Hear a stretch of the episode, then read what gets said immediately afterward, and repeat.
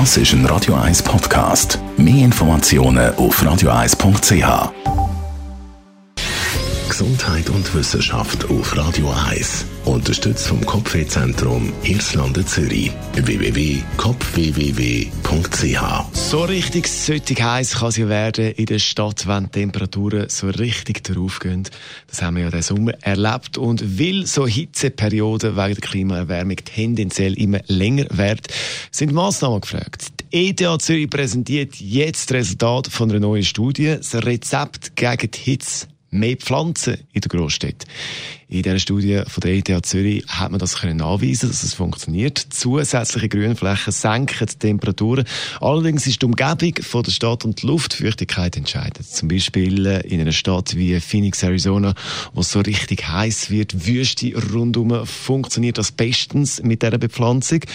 Und äh, zum Abkühlen die gleiche Maßnahme in einer Stadt wie Singapur, wo von Tropenwäldern umgeben ist, äh, würde das mit der Bepflanzung nicht so funktionieren.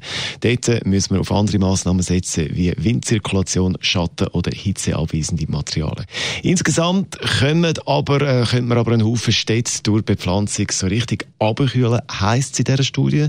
In der nächsten Phase sind die Forscher von der ETH jetzt dran, die Pflanzen zu finden, die da am effektivsten sind.